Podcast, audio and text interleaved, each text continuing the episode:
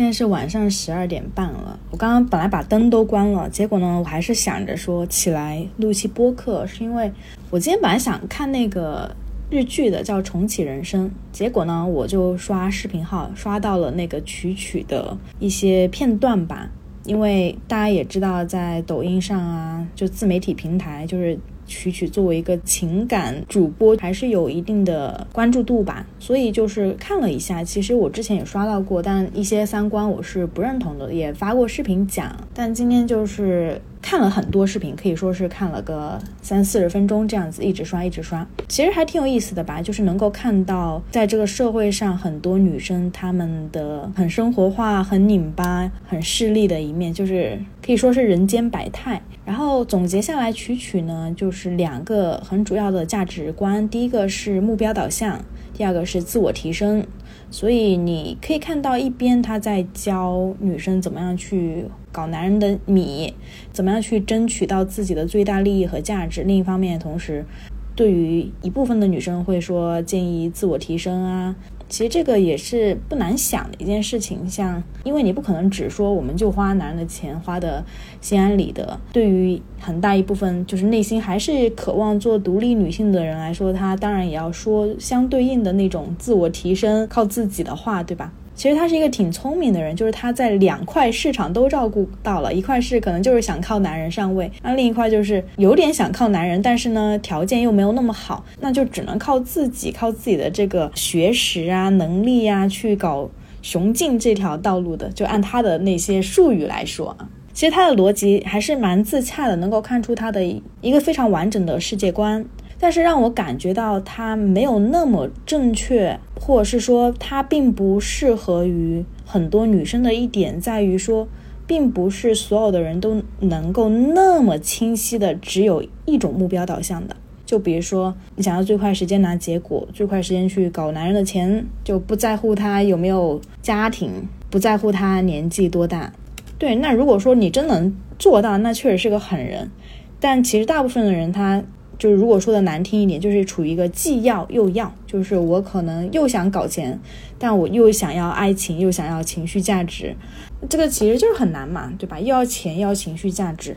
但是我这期播客想讲的另外一个点就是，我们要学会去承认自己的局限性。你可能真的就是除了完完全全的目标导向之外，你还是想要一点别的东西，你还是想要。情绪价值，你还是需要这个人给你尊重啊、安全感啊等等之类的东西。就是人，他是人，他不是一棵树，他不是一个冷冰冰的一个工具。当然，在这个歌颂成功、大家都在崇拜利益的时代，其实这个社会对人的异化是很严重的，包括在工作的场合。之前有人在我的视频底下评论说：“你去伺候一个男人当小三。”和你去打一份工被领导 PUA，不是一样的吗？不是都得自己要付出自己的尊严吗？就是乍一看这个逻辑是没有问题。我跟一个男人在一起，我要我得伺候他，去服务于他，用身体和情绪价值。那我在工作场合，我得服务于他，用我的那个能力，也包括一些情绪价值。但是这两点的区别在于说，你跟一个男人在一起。你的这个定价是由这个男人决定的，就他给你五万，给你十万，或者是给你两百万，这个定价是由这个男人决定的。但是在工作的领域，这个定价是由你自己的能力去决定的。你自己到了一定的什么样的水平能力，你可以去挑工作、挑老板。但如果你自己目前只有这一个金主爸爸的话，那你。就不得不去出卖你自己，去出卖自己的身体，出卖自己的尊严，而且你的这个价值是会随着时间的流逝不断贬值的。就是年老珠黄之后，你的体力也没那么好了。对，到最后，他其实年轻貌美身体这个东西，像上野千鹤子讲的，它不是一个资本，因为资本它要具有能够投资然后升值的一个属性。但你的这个身体就是情色资本呐，它是一个贬值的，没有办法自己去定价的，只能由甲方爸爸给你定价，你值多少就是多少的话，那其实你这个并不构成一个资本，顶多只是一个你的工具罢了。而且这个工具还会随着岁月的流逝而不好用。有点扯远了，那我们回到我刚刚讲的人性这个点上，就是不是所有的人都拿经济目标作为唯一指向或者是最高指向，就是有些人。包括我在内啊，就是你赚到一定数目的，让你感觉到这生活的舒适度不错的金额之后，其实你们不会对那个物质有太大的欲望和需求。你可能年入个二三十万，高一点五六十万，你自己就能够拥有很不错的生活水准了。那你要找一个年入千万的男人，那你们之间的物质差距这么大的情况下，你就必须要伏低做小。必须要去满足对方对你的一些要求，甚至，呃，对方可能还不把你放在眼里，对吧？前段时间有一个女生找我咨询呢，她自己挺优秀的，年入五六十万，但她想找一个年入几百万的男的。但确实，对于一个年入几百万的男人来说，因为他的诱惑太多了，他可选择的空间有很多。可能你确实很不错哦，但他看中的更多就是哪个对我来说新鲜刺激。因为一个人收入很高，并不一定是跟他的人品是成正比的。你要一个男人又多金，然后又人品特好、特专一、特能够给情绪价值，基本上是不可能的。所以你就必须要取舍，就是你到底要他的钱，还是要情绪价值。所以很多女生的纠结内耗的点就在于：我又想要钱，我又想要情绪价值，我又要求他专一。那到最后，可能你自己在这个过程中就会不断的去跟对方争吵呀。然后自己内耗，搞得其实很难堪。就明明自己这个条件，你找一个门当户对的也可以，但是你一定要找一个能够满足你非常大胃口的一个人。那大的付出背后也意味着大的代价嘛？这个世界是很公平的，我一直在讲。所以我们要很早的去认清自己，就是你的局限性是什么。像我，我最近在研究星盘，像我的太阳是射手。月亮是双子，那在这样的配置之下，大家如果了解星盘的就知道，我是一个天生的就是思维很跳脱，然后不喜欢束缚，想法非常多变的一个人，这就是我的一个天生配置。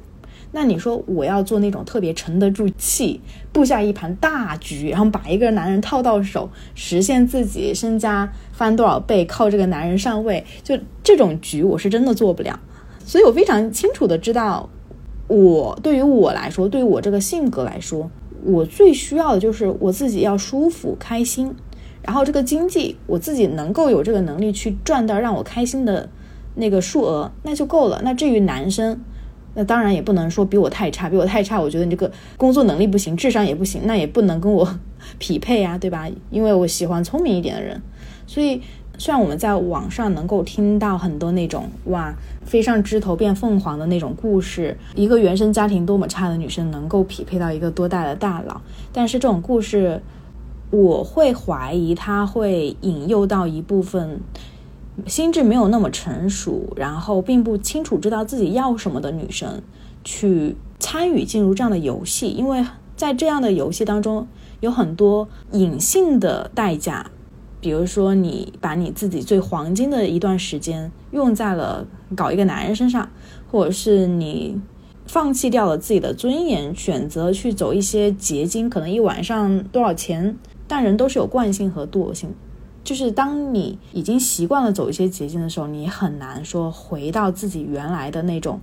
就是沉得住气，然后安安稳稳、踏实的去把自己的生活过好，去尽自己的能力去提升自己的那个道路。这个现象很普遍，但是我们不能说他在网络上这样子肆意的去传播，甚至是把它变成了一种类似于宗教一样的东西，因为确实还挺多信徒的，就是听这一套故事。会潜在的对多少人造成影响呢？因为像我今天刷视频的时候，刷了二三十分钟，我开始就心跳加速。我想说，哎，我也要搞一个能给我花个几百个 W、几千个 W 男的。但是，一看自己男朋友，他好像不够这个格。天哪，我是不是要得换对象了？但这个念头就只闪了一瞬间。这也是我们人性的一面，对吧？人性它是贪婪的，它会面临很多的诱惑。那我能够迅速察觉到，然后把自己扭转过来，但是很多人他不一定做得到呀。我看到很多案例是年纪轻轻的去 YC，然后几天就能够赚个几 W 的钱，还有那种跟围城内做助理，然后再搞在一起的案例还挺多的。这其实也是我们真实社会的一面，但是他是不是你想要成为的那种人，真的得基于我们要清楚的了解自己，你是一个什么样的人的前提下。但是又有另外一个想法，就是说，如果一个人他真的选择走这样的道路，那就是他的命，就是这是他遵从他内心的那个选择。或许你今天听了我的这个播客，或许你。看了他的视频，但是你选择两个不一样的路径，那就是代表着你不同的两个人生选择和道路和价值观嘛。那对我而言，我的价值观就是，我希望女生她是相信自己可以活出自己的可能性，并不是说你要单打独斗，你可以去结交人脉资源。这个我之前在一些节目里也有讲过，就是贵人啊这种东西还是很重要的。但是要以出卖自己的青春和时间，在这种两性关系上，甚至是基于伤害对方的家人、家庭的情况下，这种行为我是非常不赞同的。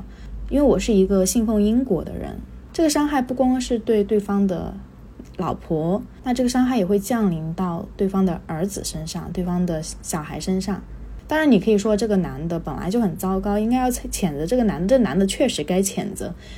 但是你不应该在基于已经知道他是有婚姻的情况下，再主动的去做那个旁观者，去主动的去参与到这个事情上，这是不一样的。包括我在视频里面看到有些女生家庭自己的经济条件很不错，然后爱一个男人爱得挺真诚的。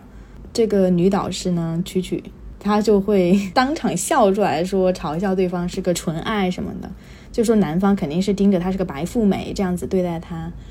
但我想说，其实每个人他真的内心渴望的东西，它是一个很私人化的东西，很私人定制的。像有些人他的喜好就是喜欢那种霸道一点的、大男子主义一点的，但对我来说，我就是喜欢那种思维活跃的。聪明的、有脑子的，能跟我聊人生理想、各种各样的东西的。那你说，呃，一个人如果真的遇到了一个让他感觉到很良好的人，然后他的那种感受很强烈，就一定要批判他说你这个恋爱脑，然后你得下下头。我觉得上头也是一个很美好的的经历和故事吧。不管这个对方他是一个什么样的居心，但是你能够上这个头，享受这两个月也可以。就像我的那个玄学姐妹也常说的，我忘了有没有跟你们说，就是我我之前是有给我那个前任借了十万块钱，他也没还。我当然会有觉得有一些我白白浪费了这些钱，或者是我的真心被糟蹋了。那当然，这个钱如果最后不还，我还是会用一定的途径把它搞回来。但是他说，你不要抱着一种好像不值得的心态去看待这个事情。你在付出的时候，难道你不也是开心的吗？你在发自你的善良和良心去借钱给他，去帮助他的时候，也是对得住你自己的良心在播撒你的善意，对吗？那如果现在这个阶段没有完完全全满足你的预期，你的抱怨并不会起到任何的作用，反而是你去看待这个事情的积极的一面。比如说，他也有跟我提供情绪价值，我自己付出也很开心。我也对得住自己的良心，这就够了。那这个十万块钱也不是说咱们承担不起这个代价，就感觉人生崩塌了。当然不会。这让我想到另外一个点，就是说我们人生一定要选择走捷径吗？选择那个看上去最正确的道路？这个我是抱怀疑态度的。我有发一期视频叫《重启人生》，如果说我要选择那个最正确的道路，那我现在就是应该要。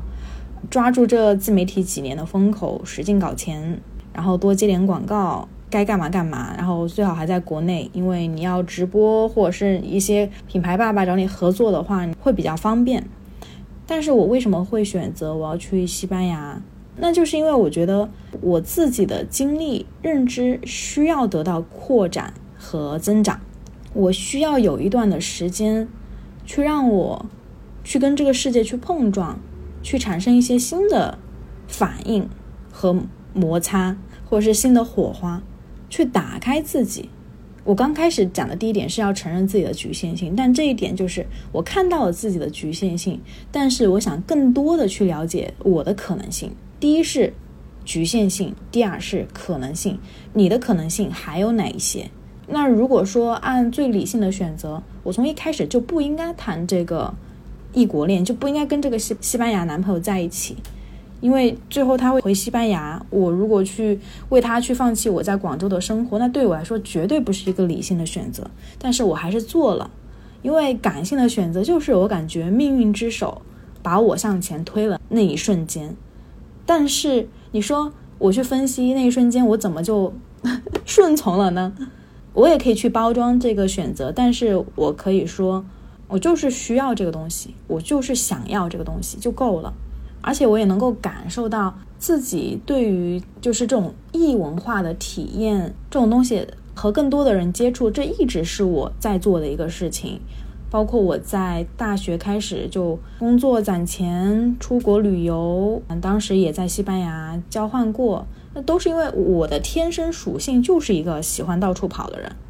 对吧？所以那一刻我非常强烈的知道这是我想做的事情，我不会有什么内耗、纠结、犹豫，我也不会。权衡说这个值不值？如果是去权衡这个值不值，这个选择就不压根就不会做。但为什么还是要做一些非理性的选择？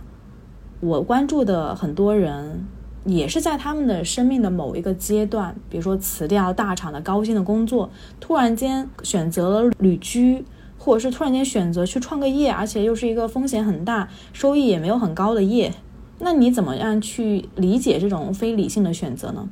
我觉得就是找到自己的那个 inner calling，就是你内心的召唤是什么。我相信一个人的幸福，一定是取决于他能他有多大程度上能够活出他自己，做他自己。那份自由很重要。有很多理性的声音可以帮你去分析这个利弊是什么，可能有十条利，有八条弊，或者是有十五条弊，三条利。那一定是说弊大于利，那我就一定要选择。那个利更多的选择吗？最重要的不是说弊和利谁更多，而是哪一个是你的人生优先级，是你的自己内心那个召唤的优先级。我觉得有些阶段，就像我刚刚讲的那个恋爱脑，你上头了；有些阶段真的就是你人生必经之路，上头了就上头了，付出代价就是付出代价了，被骗了就是被骗了。那就是你的人生必经之路。你在这一刻压抑住了，你下一秒遇到下一个人的时候，你能够压抑得住吗？你也不一定压抑得住。所以我很庆幸我在年纪比较小的时候有过一些很上头、很恋爱脑的经历，这都帮助我更好的去了解了我自己，以及我更多的去接纳了我的自己，你知道吗？刚开始我也会想说，我怎么这么恋爱脑？为什么在感情中一次次重复这样的模式？这让我看到了我平时完全认识不到自己的那一面。我最近也有发一条朋友圈，也说，就是其实，在亲密关系中，它是能够让你去看到你自己的，它是一个镜子，去反射你自己不曾看到那一面。比如，我最近才意识到，哦，我童年就是我小的时候是一个很喜欢生气的人，就是声音也很大，嗓门很大，说话很冲，就是总感觉有一股气。那我想，这个气是从哪来的？我看了一本书叫《摆脱不安》，它里面就说是因为在年少的时候没有得到来自母亲的足够爱的反馈。我想想，其实也是这样的，就因为我妈是一个很严厉的人，然后她有时候也会打我呀、骂我，有时候也会突然间消失。就其实我感觉我自己在面对我妈的时候，更多的是恐惧、紧张，而不是那种我可以无忧无虑的做自己的状态。那我自己在这样的状态下，我内心是有很多委屈和不满，但是我不敢说，所以我的整个人是很紧绷的，就是就是像一个没有爆发的火山一样，一个死火山，但是里面又是有很多的能量和热气，它没有爆发出来，就总是呈现出一种很刚、很愤怒的状态。但是我初中之后就回老家了，就是这一点好像有慢慢的改善，就我没有那么愤怒了。我开始回归到我自己的学习啊，然后想着怎么去考上好高中、好大学，就原生家庭这个课题就没了，因为我已经不跟我爸妈住在一起了嘛。但是等我长大之后来到亲密关系之中，我发现我小时候那个模式重启了，你知道吗？就是内心还是会有恐惧不安，时刻会担心自己不被爱会被抛弃，所以你的恐惧又会驱使着你不断的去试探，去求证对方哪些细节、哪些动作是爱你的，还是说他是想要抛弃你的，真的就挺累的吧。所以如果没有遇到前面几段恋爱，那种确实也挺不好的男生，我是很难去意识到自己在感情中很没有安全感、很比较自卑的那一面，但也是一面镜子，它照到了我内心的阴暗，但同时也让我看到了光的可能性。所以我的很多内容讲的都是关于女生如何自信自爱的这个主题，因为这也是我曾经面临的一个非常大的课题。在你的人格没有搭建完整之前，不说百分之百的完整，那起码就是基本上是一个比较自洽的状态之前，你面对很多选择犹豫不定，你面对很多情况感觉到很别扭，不知道如何去疏解自己的情绪的时候，其实就是你对很多事情对于你自己，你的认知还没有那么深刻，你看到了可能就只是一个表象的东西。所以网上的这些视频可以看，但是看了之后，不是说我就听进去了，我就完完全全按那一套方法去做，还是要有自己的反思，去找到适合自己的那个解释方案，让自己的人生过得更好。好不是指的要很多很多钱才叫好。关于搞钱的节目之后可以出讲讲我的搞钱思路。但我认为的好，最重要的是你的幸福感，你是要幸福的，而不是我拥有了很多钱，但是我到死的时候也没花完。我发现我的一生过得很很拧巴，很很委屈，没有做我真正想做的事情，没有在我最年轻的时候去尝试那些我该做的事情。所以，哎，我刚刚想到，对我想要去出国学西班牙语，也是我觉得在这个阶段。呃，在我这个学吸收语言能力还可以的情况下去掌握多一门的语言，我很向往这个东西。那你说这个很符合逻辑吗？也不一定啊。我学了西班牙语能够为我找到更好的工作吗？能让我赚大钱吗？真的不一定。但是你想要的东西，上帝会绕个圈给你。对，call back 一下我们之前我跟我 gay 蜜的那一期节目。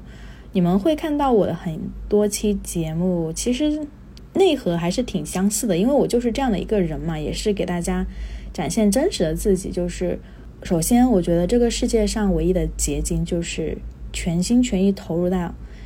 你热爱、你相信那个事情。但是要保持质疑的地方在于，你相信那个东西是你自己真的相信的，是真的属于你的那个信仰吗？还是？这个社会某个人或者是别的人示范给你的一种信仰，去找到属于你自己的那个信仰。我不能说我百分之百的找到了我自己的信仰，但是我一直在找自己信仰的那条道路上，而且在身体力行的去做。像我的微信签名就叫知行合一，我希望我的行动和我的知和我认同的那个东西它是一致的。这样子我真的就是人生少了很多拧巴、很多内耗的东西。像我在二一年的时候，其实经常会晚上睡觉的时候突然间就惊醒啊，包括睡的时候会很紧张，突然间那个气息就很急促，那其实是有焦虑的感觉。那种焦虑是我我也知道是来自于哪里，但是我现在是过得更自洽了，然后那种焦虑的感受它升起的频率会变得越来越低，至少我感觉我是很幸福的。其实不光光是感情呐，包括你怎么样去对待你的人生，对待你的原生家庭，都要找到属于自己的那个道，你的那个信仰。像有一些人，他很在乎跟原生家庭的关系。我的一个姐妹，她是巨蟹座的，就很早的走入了婚姻。走入婚姻之后，为了她的家庭，真的放弃了很多她自己的成长机会，比如说放弃了去美国留学，然后很多时候就是。跟她老公，然后跟家人在一起，我刚开始也会用一种很世俗的视角去评判她，觉得你不应该为了男人去放弃你自己的学习机会啊，你不应该年纪轻轻的时候就步入婚姻，就会有很多评判的声音。但是当我越了解这个生命的洪流、人的多样性，在辅之以看星盘的角度来说，我非常的理解他为什么做这些选择，我也非常理解我自己为什么做这些选择。我们就是很不一样的人，没有哪一种方针是一定正确的。就像我刚刚说的，那些选择在那一刻做小三去走捷径的人，也不是错的。但是，那就是他们内心很想做的选择的话，那也只能是尊重，那就是他的命。可能我在视频里面讲到关于女性主义的一些东西，会讲得更激烈一点。但是我在播客里面，因为也是晚上，我也不太想大声说话。我会更静得下来，去想到很多的点，所以就这样即兴的分享给大家。就你们有任何的想法，都欢迎你们留言告诉我，